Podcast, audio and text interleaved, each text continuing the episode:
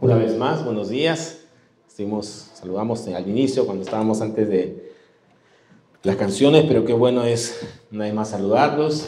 Gracias a todos ustedes que están siguiendo esta transmisión. Creo que es ahí atrás la multimedia y que vamos a esta, esas.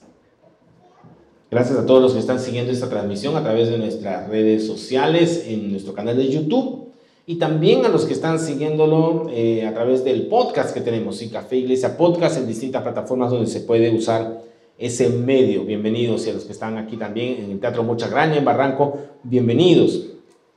A lo largo de estas semanas hemos venido conversando sobre los diálogos, los encuentros que Jesús tuvo en el camino con diversos personajes. Están en los evangelios.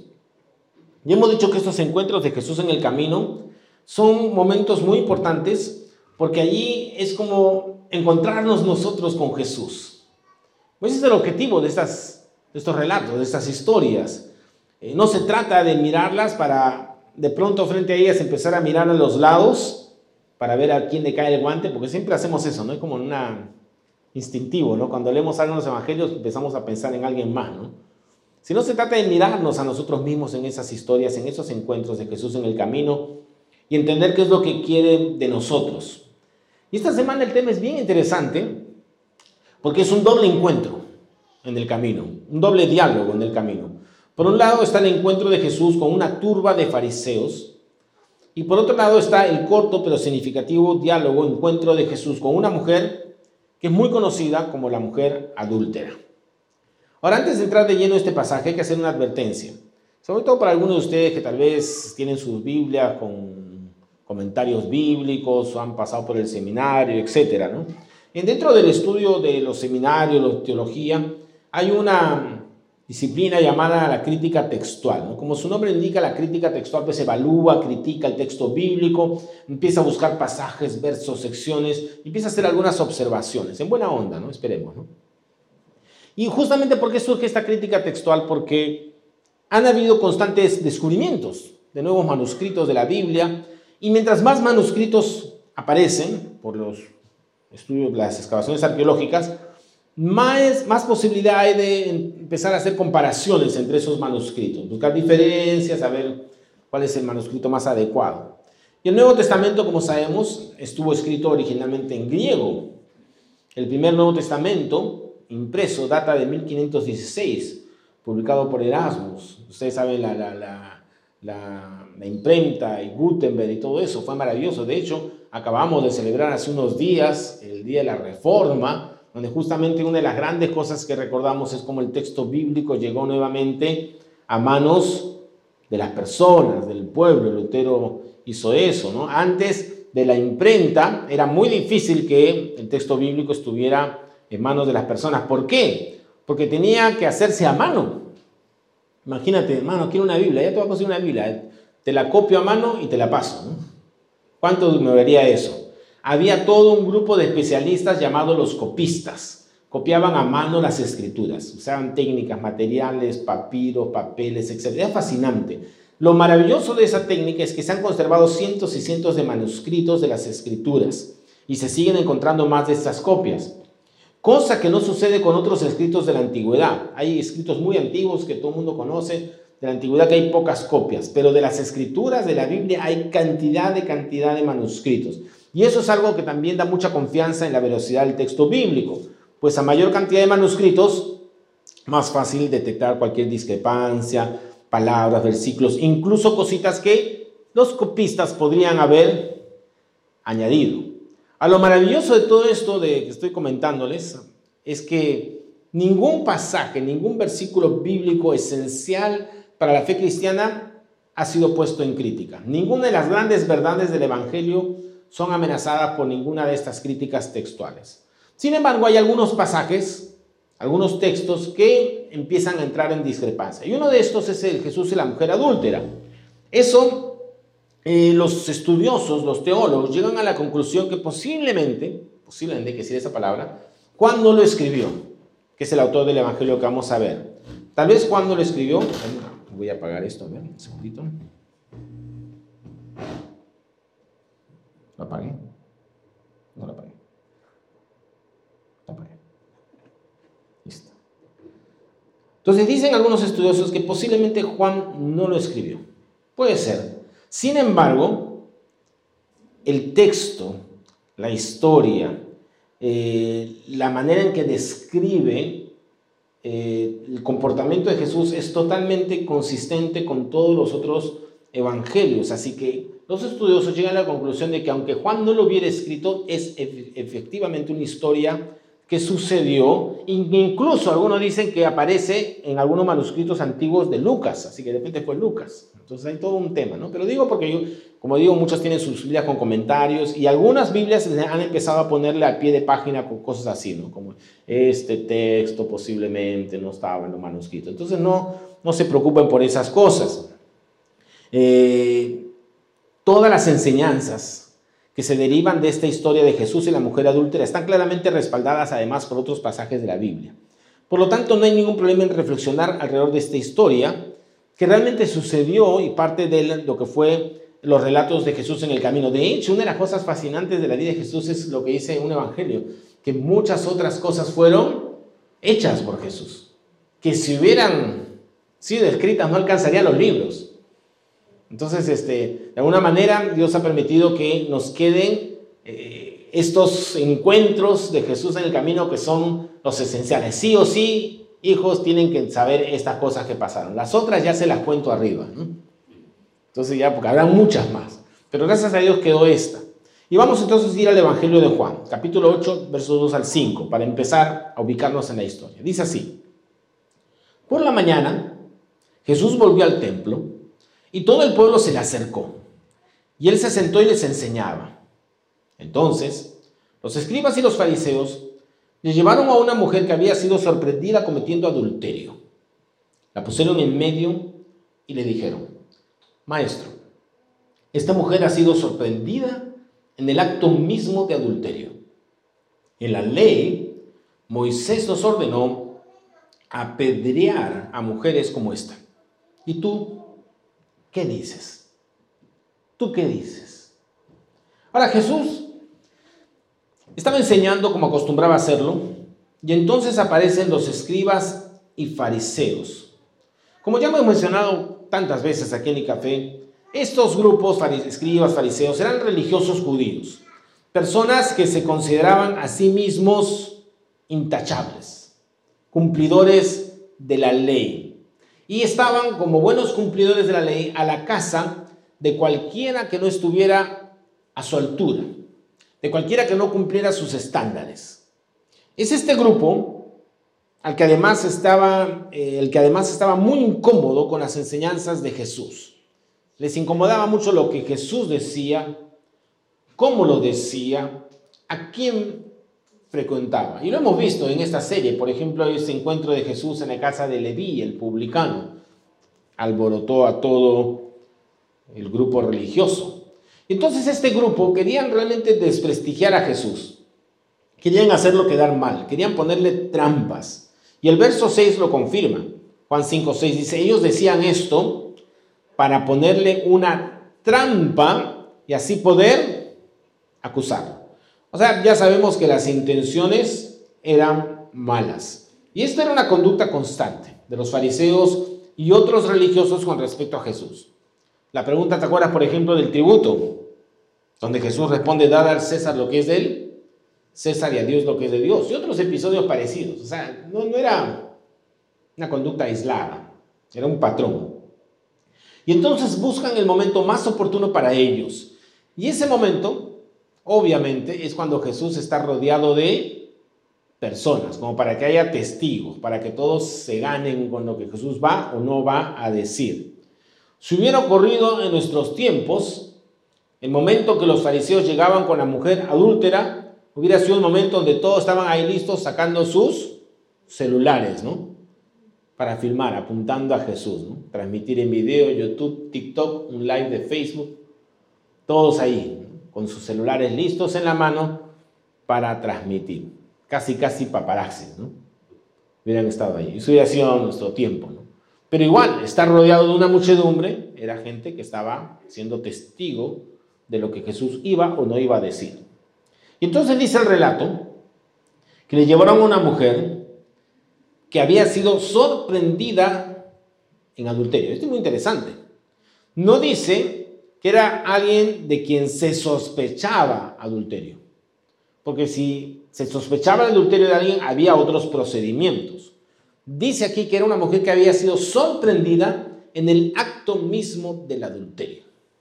Ahora, si dice que fue sorprendida en el acto mismo del adulterio, significa que no estaba sola, ¿no? Es difícil que la sorprendan en el adulterio solita, ¿no? No podía caer en adulterio estando sola, a menos que sea mentalmente, pero aquí no se habla de eso. A esta mujer la encontraron en el acto mismo, obviamente con un hombre que bien no era su esposo o que bien era el esposo de otra mujer. El caso es que ella no estaba sola. Y la ley de Moisés era muy clara sobre aquello que debía pasar en situaciones como esta. Levítico 20:10, solo para que tengan referencia, que los fariseos estaban usando las escrituras. Interesante cómo es eso. A los religiosos les gusta usar las escrituras. Dice, si un hombre cometiera adulterio con la mujer de su prójimo, el adúltero y la adúltera indefectiblemente serán muertos. Es cierto, la ley de Moisés dictaminaba eso, pero la pena era para los dos, para ambos, no solo para la mujer. Así que aquí hay cosas medias raras, ¿no? Medias extrañas. En primer lugar, ¿cómo encontraron los fariseos a esta mujer en el acto mismo del adulterio? No dejen volar su imaginación, pero ¿cómo hicieron? Se pregunta, ¿no? ¿Por qué no llevaron al hombre con ella? ¿Por qué no? ¿Por qué justo esperaron este momento preciso para traerla frente a Jesús? Me extraño, ¿no? Es obvio que las motivaciones no eran realmente el que se haga justicia o el que se cumpla la ley. Ellos lo que querían era atrapar a Jesús. Y esta mujer fue utilizada por ellos para sus fines. Eso es algo horrible, pero lo utilizaron. Ahora esto nos enseña algo muy cierto. Mientras más religiosos, condenadores y juzgadores somos, más debemos sospechar de nosotros mismos, de nuestras motivaciones y de las personas que actúan así. Lamentablemente se ha usado un supuesto afán de justicia y santidad para lograr fines nobles. Mejor dicho, para buscar fines nada nobles. No, sí, se la, estamos buscando la justicia, estamos buscando la santidad, pero en verdad las motivaciones no son tan correctas. Se busca hoy en día fama, seguidores de YouTube, porque tú haces un video en TikTok o en YouTube criticando y condenando a alguien y vas a ver que vas a tener un montón de likes y seguidores y crece tu, tu fama, búsqueda de poder, humillar a las personas, incluso encubrir nuestro propio pecado. Hace tiempo cité en Facebook una frase de Ricardo Gondín que dice así, fuerte, dice así, nunca lo dude, las mentes sórdidas se esconden bajo el manto de un rigor moral. Quien pasa mucho tiempo exasperándose contra los pecados de la carne, no se equivoque, es un esclavo de la lujuria. Ahora, no es un absoluto, pero en el caso de estos fariseos refleja una realidad dramática. Lo que se ve externamente era una búsqueda de justicia y santidad, pero la realidad era otra. En el caso concreto de ellos, Jesús estaba constantemente acusándoles de hipócritas. Les revelaba sus verdaderas intenciones, mostraba el verdadero estado de sus corazones y eso no se podía permitir. No, para nada.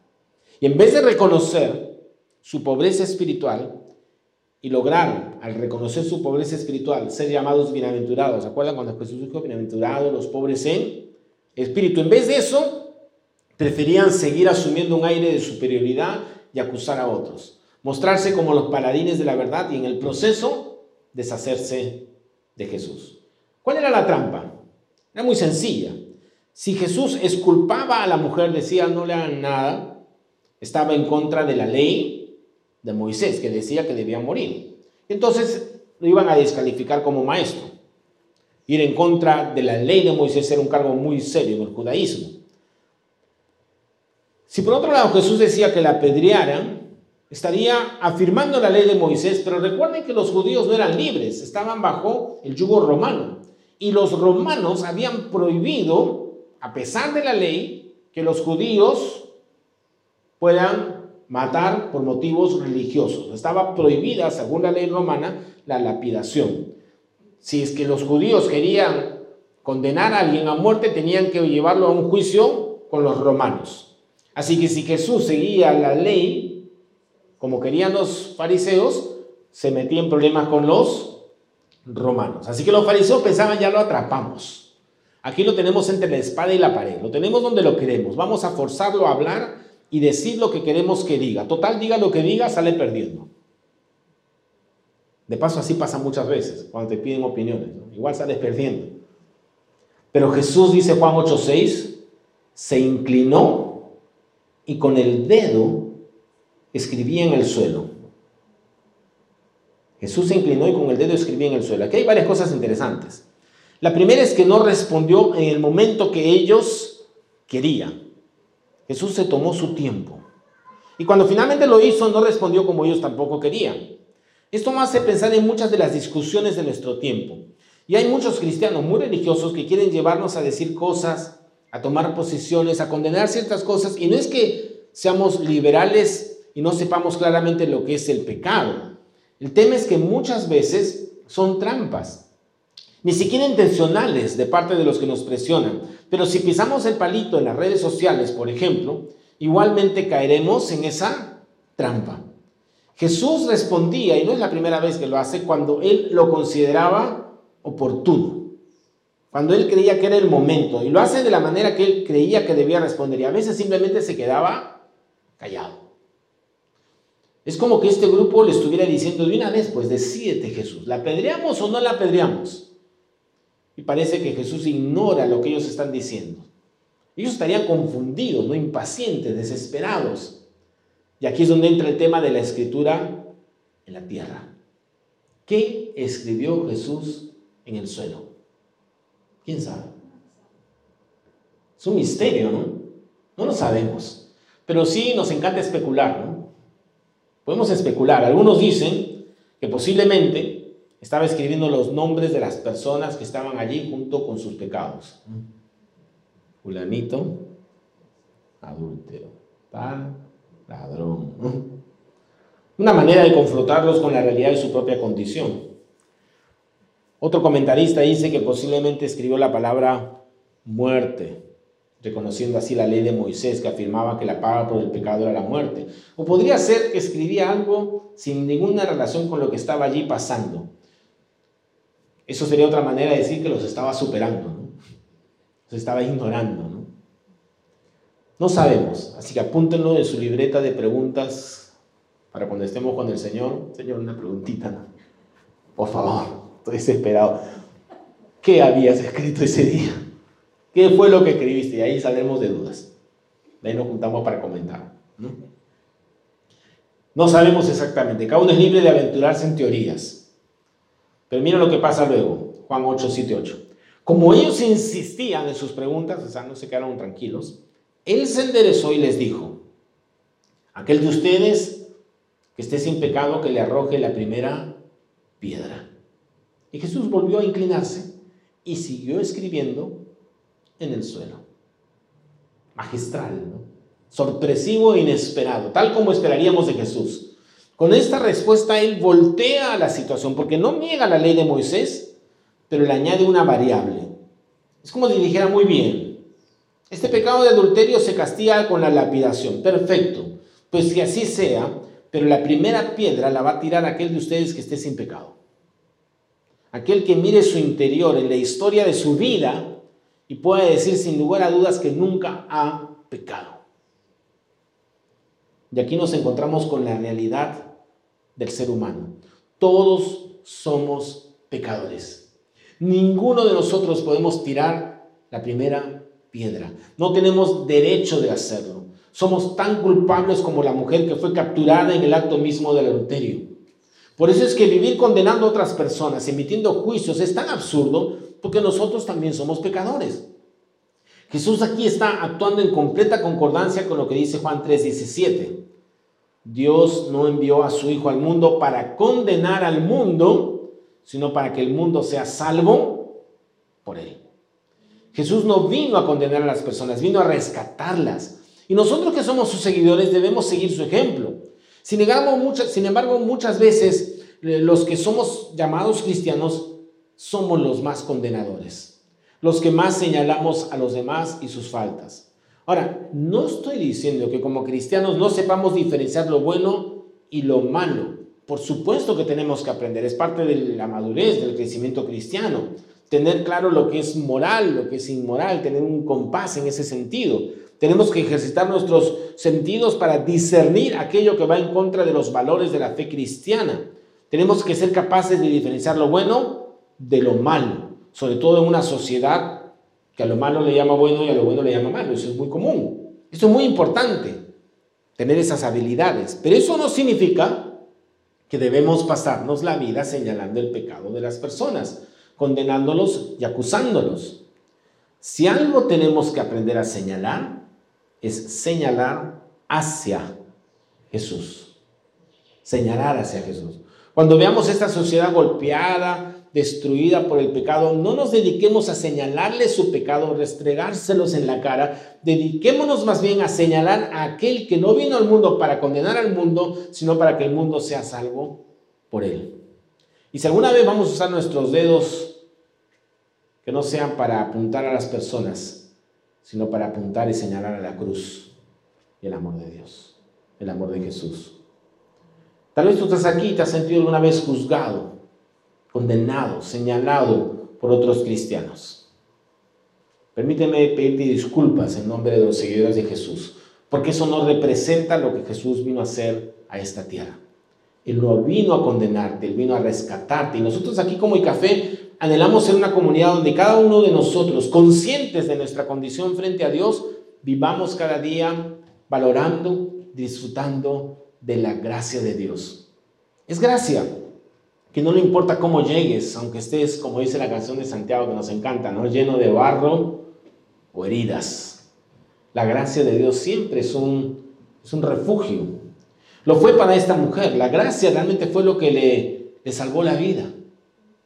La gracia de Jesús. Y mira lo que continúa en Juan 8, 8 al 11. Ellos, o sea, estos fariseos, este, este grupo, al oír esto, o todo el pueblo que estaba ahí, se fueron retirando uno a uno. Dice, comenzando por los más viejos y siguiendo por los más jóvenes. Solo se quedó Jesús y la mujer permanecía en medio. Entonces Jesús se enderezó y le dijo, y mujer, ¿dónde están todos? ¿Ya nadie te condena? Y ella dijo, nadie, Señor. Entonces Jesús le dijo, tampoco yo te condeno, vete y no peques más. Este sería como el segundo encuentro, ¿no? Primer encuentro en el camino, sí, está la mujer ahí, pero está esta turba de religiosos. Pero ahora queda la mujer. Y era la costumbre frente a una iniciativa como esta, que los mayores tenían que responder primero al desafío. Así que al inicio, seguramente cuando Jesús dice esto, todos miraron a los mayores.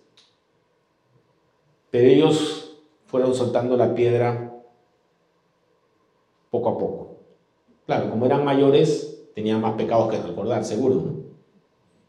Y luego el siguiente en edad, el siguiente, el siguiente, hasta llegar los más jóvenes, y finalmente se habían ido todos.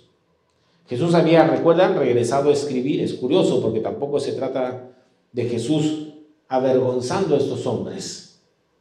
Es como si Jesús, tal vez no sé cómo lo hubiera hecho, ¿no? Pero a ver, el que esté libre de pecado tiene la primera piedra y después siguió, escribiendo tranquilo. O sea, no que lo miró, a ver.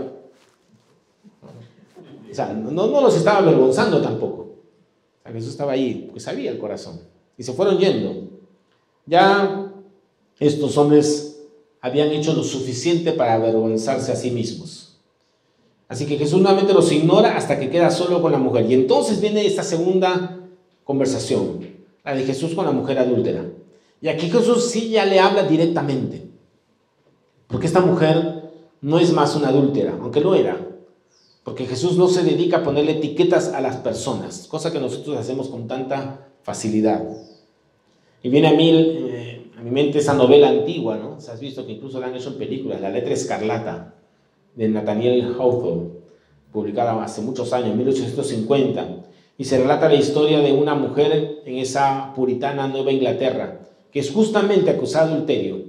Y adivinen cuál es la condena, llevar en su pecho la letra A de adúltera. La letra escarlata. Jesús no hace eso. Jesús no pone marcas en esta mujer. No la denigra, no la avergüenza, la levanta, la dignifica con su trato y con su perdón. Y eso es exactamente lo que hace Jesús con nosotros. No importa lo que haya pasado, no importa lo que hayas hecho, Jesús te ve como alguien amado y valorado. Y la pregunta que le hace es, ¿dónde están todos? ¿Ya nadie te condena? Y ella respondió, nadie, Señor. Es maravilloso cómo ella entiende lo que está pasando. No hay nadie para acusarla. Solo está ella y Jesús. Y le dice algo muy importante. Señor. Señor. Ella sabe bien que de todos los que estaban allí, Él, Jesús, es el único que podría tomar la piedra. ¿Por qué? Porque Él está libre de pecado. Jesús podía hacerlo. Podríamos decir que hasta su santidad, su perfección, de alguna manera lo exige, porque de eso se trata la ley. Tiene la autoridad y puede hacerlo. Pero Jesús le dice, tampoco yo te condeno vete y no peques más. ¿Y sabes por qué Jesús le puede decir eso? Yo tampoco te condeno, porque Él sabe lo que va a pasar tiempo después. Él va a ir a la cruz. Y eso que Él está perdonando, Él lo va a tomar para sí, en la cruz. Fíjate el equilibrio perfecto de Jesús. Le muestra gracia, misericordia, no la condena, porque ya hemos visto que Él no vino a condenar. Él tiene la autoridad para hacerlo, porque es perfecto, pero eso no significa, ese perdón que Él da, no significa que Él avala el pecado. Eso no significa que Jesús aprueba el pecado, que se convierte Jesús en una suerte de líder condescendiente y liberal. Y ese es el problema porque a veces asumimos que la gracia y el perdón significa ser condescendientes, ser liberales. No, Jesús no la condena, pero le dice, no peques más. Y al hacerlo está mostrándonos que su gracia no es una licencia para pecar o vivir de cualquier manera. Él no nos condena, por supuesto, pero, pero espera que cambiemos, que seamos transformados por el poder de su amor en nuestras vidas. No podemos tener un encuentro con esta gracia de Dios y seguir iguales. Algo cambia en nosotros, algo sucede en nosotros, surge un anhelo de una vida diferente, de santidad, de agradar a Dios por gratitud. Vete y no peques más aunque la realidad nos golpee y volvamos a caer, porque puede pasar. Pero es en esta dinámica de reconocer quiénes somos, pecadores, y al mismo tiempo anhelar el vivir de una vida diferente que vamos avanzando en la vida cristiana, paso a paso, luchando y batallando, cayéndonos y levantándonos, pero siempre sabiendo que la gracia de Dios ha llegado a nuestras vidas, que somos receptores de su amor. ¿Sabes? Dios es experto en esto, en tomar nuestras vidas hechas polvo, muchas veces por nuestras malas elecciones y darnos forma nuevamente. Hay un autor que siempre lo he citado que me llama mucho la atención, se llama Brennan Manning. He leído muchos libros de él. Uno de los libros que leí que más me impactó fue el de sus memorias, porque tiene muchos libros hablando del Evangelio y todo eso, pero tiene un libro que escribió al final de su vida sobre su historia, donde cuenta su, su, vida personal. Y una vez que empecé ese libro no pude parar hasta terminarlo. Un hombre dedicado a hablar de la gracia, porque eso es lo que hacía Brennan Manning, pero con una historia más que increíble y dolorosa al mismo tiempo. Sinopsis cortita. Rechazado por su madre, quien nunca le dio amor. Alcohólico desde los 16 años. Entró al ejército describió que tenía talento para escribir, luego entró a la universidad, pero se sentía vacío, decidió entrar en la vida religiosa, se hizo sacerdote franciscano, hizo votos de pobreza, estuvo dedicado a ayudar al prójimo, se dedicó a retiros espirituales, conoció a una mujer de la cual se enamoró, dejó el sacerdocio para casarse, empezó a conocer a líderes evangélicos, empezaron a invitarlo para que compartiera en retiros cristianos, escribió y habló de la gracia, pero la lucha con la adicción seguía. Eventualmente su esposa lo abandona por sus constantes caídas y retrocesos. Termina solo y sigue dedicando su vida a hablar de la gracia de Dios. Anciano, ya pierde movilidad, pasa sus últimos días con la ayuda de los demás dependiendo más que nunca de la gracia. Historia. Este hombre ha impactado a miles con el mensaje de gracia y amor de Dios, diciéndole a las personas que Dios te ama como eres y no como debería ser, porque nadie en esta tierra es como debería ser. Y uno de los libros que siempre recomendamos en el café que escribió él se llama El Evangelio de los Andrajosos. Un librazo. Y en su libro, y voy a tomarme la libertad de leerlo, lo he hecho alguna vez, así que si alguien ya lo escuchó, lo escuchar otra vez. En su prólogo, en el prólogo del libro, sea, no el libro, sino el prólogo, así que no estoy haciendo spoiler, el prólogo, él escribe lo siguiente. Escribí el Evangelio de los Andrajosos con la mira puesta en un público lector determinado. Este libro no es para los super espirituales, no es para los cristianos musculosos que han hecho de John Wayne y no de Jesús su héroe. No es para los académicos que buscarían encerrar a Jesús en la torre de marfil de la exégesis. No es para los ruidosos, los buenos tipos que manipulan el cristianismo haciendo de él un simple llamado a la emoción. No es para los místicos de incógnito que buscan magia en su religión. No es para los cristianos que viven solos en la cima de la montaña y jamás han visitado el valle de la desolación. No es para los que no sienten temor, para los que no lloran. No es para los celosos defensores de la doctrina que hacen alarde junto al joven rico que dijo, he guardado todos estos mandamientos desde mi juventud.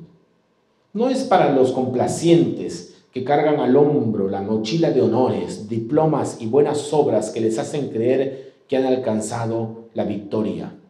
No es para los legalistas que prefieren rendir el control de sus almas a las reglas en lugar de correr el riesgo de vivir en unión con Jesús. Si sigue ahí leyendo, sepa que el Evangelio de los Andrajosos ha sido escrito para el quebrantado, el herido, el agotado. Solo es para los que llevan la penosa carga encima y cambian de mano la pesada valija buscando equilibrar el peso. Es para los de rodillas débiles, para los enclenques que saben que aún no lo han logrado, pero cuyo amor propio les impide aceptar el regalo de la inigualable y sorprendente gracia. Es para los incoherentes y poco estables discípulos que han perdido sus cabales. Es para los pobres, los débiles, los hombres y mujeres pecadores con defectos hereditarios y talentos limitados. Es para las vasijas que avanzan sobre pies de barro. Es para el doblegado, el herido que siente que su vida desilusiona a Dios. Es para los inteligentes que saben que son estúpidos, sinceros discípulos que admiten que son unos bandidos. El Evangelio de los Andrajosos es un libro que escribí para mí, y para todo aquel que haya llegado a sentirse desalentado y cansado a lo largo del camino. Interesante, ¿no? Todas esas descripciones. Y sabes, esta mujer que se encuentra con Jesús en el camino, cambió el curso de su vida cuando recibió la gracia de Dios. Y por eso es que puedo decirle, Señor, yo estoy seguro que ese Señor se lo dijo de corazón, no como una frase religiosa, sino con la comprensión de saber que a él, que aquel que es perfecto, que es el único que podría condenarla, ha decidido no hacerlo, sino más bien extenderle su perdón.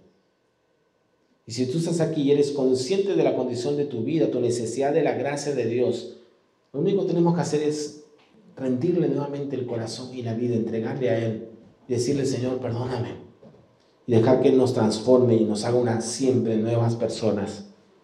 Seguro que vamos a seguir en el camino con luchas, con dificultades, pero llenos de la gracia de Dios que nos sostiene y la certeza de escuchar la voz de Jesús que nos dice, igual que esa mujer, yo tampoco te condeno. Ve y no peques más.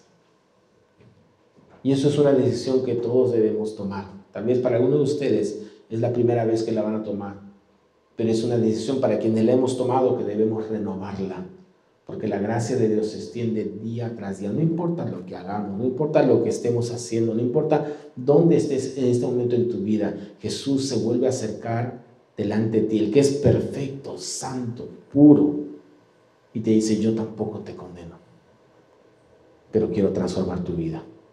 No quiero que te quedes donde estás. Tengo un plan mejor y maravilloso para tu vida. Vamos a orar. Señor, tú nos conoces. Conoces de qué estamos hechos. Conoces nuestras imperfecciones. Conoces el barro y las heridas de nuestra vida. Y aún así nos amas. Aún así te acercas a nosotros. Nos extiendes tu gracia, tu amor. Y nos dices esas mismas palabras maravillosas que escucho de esta mujer. Yo tampoco te condeno. Tú, Señor, podrías hacerlo pero no solamente nos extiendes la gracia, sino que has dado tu vida misma para tomar sobre ti el castigo que nosotros merecíamos. Y por eso estamos agradecidos. Y te pedimos, Señor, por cualquier persona que esté aquí, que está en este momento experimentando esa necesidad de gracia, de perdón, que pueda recibirla plenamente de ti.